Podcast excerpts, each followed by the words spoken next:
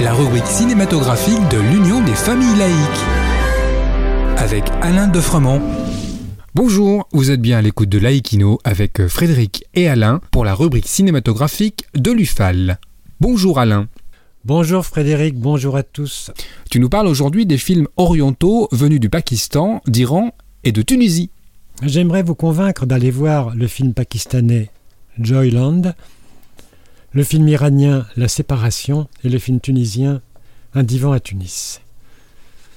Commençons par Un divan à Tunis, comédie franco-tunisienne de Manele Ladibidi, qui est un film plein d'humour. C'est l'histoire d'une jeune psychanalyste, Selma, qui revient à Tunis après avoir passé une partie de sa vie en France. Suite à la chute du régime de Ben Ali et au lendemain de la Révolution, l'arrivée de cette femme célibataire qui va ouvrir un cabinet dans un quartier populaire de Tunis va jeter le trouble dans la population. Selma va vite devoir affronter les différences culturelles entre les deux pays et mettre à mal les théories de Sigmund Freud. La réalisatrice traite ce sujet avec finesse et drôlerie et nous embarque complètement dans cette histoire. Quittons le registre de la comédie pour découvrir le film iranien de Ashvar Faradi, Une séparation.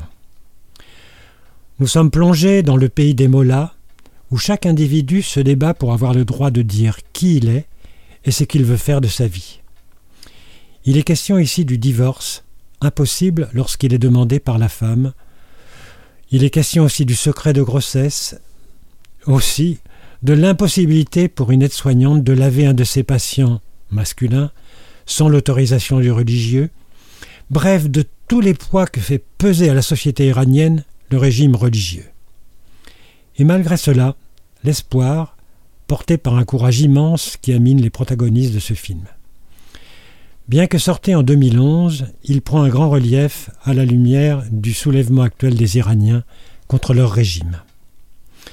Et enfin, j'ai vu récemment un magnifique mais terrible film pakistanais, Joyland, qui est sorti il y a quelques semaines. Saïm Sadik, c'est le nom du réalisateur scénariste, nous plonge dans l'intimité d'une famille à Lahore.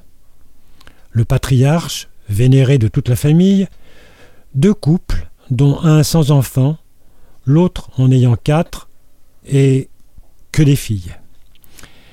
C'est sur le couple sans enfant que le réalisateur va porter son regard.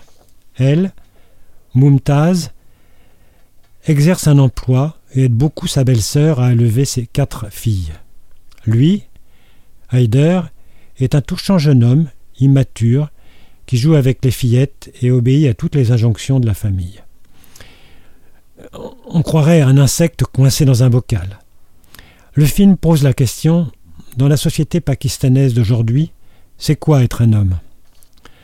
En effet, par une connaissance, Haider se voit proposer un job, être danseur dans un cabaret interlope de Lahore. Pour le patriarche, il ne faut pas mentionner la nature de son travail, et de facto, son épouse doit renoncer à sa vie professionnelle, aider davantage à la maison, et faire un enfant. Et de plus, Heider va tomber amoureux d'une danseuse transgenre. Vous vous rendez compte Quelle hardiesse d'avoir pu concevoir un tel film qui a été longtemps interdit au Pakistan. Tout dans ce film audacieux sonne juste et c'est une grande réussite. Merci Alain.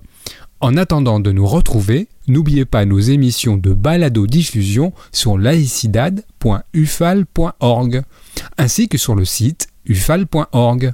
Pensez aussi que nos activités ne sont possibles que grâce à vos dons et vos adhésions. C'était Frédéric et Alain sur Laïkino. À bientôt. C'était Laïkino, la rubrique cinématographique de l'Union des familles laïques. Retrouvez toutes nos rubriques Laïkino et l'ensemble de nos balados diffusions sur lufal.org.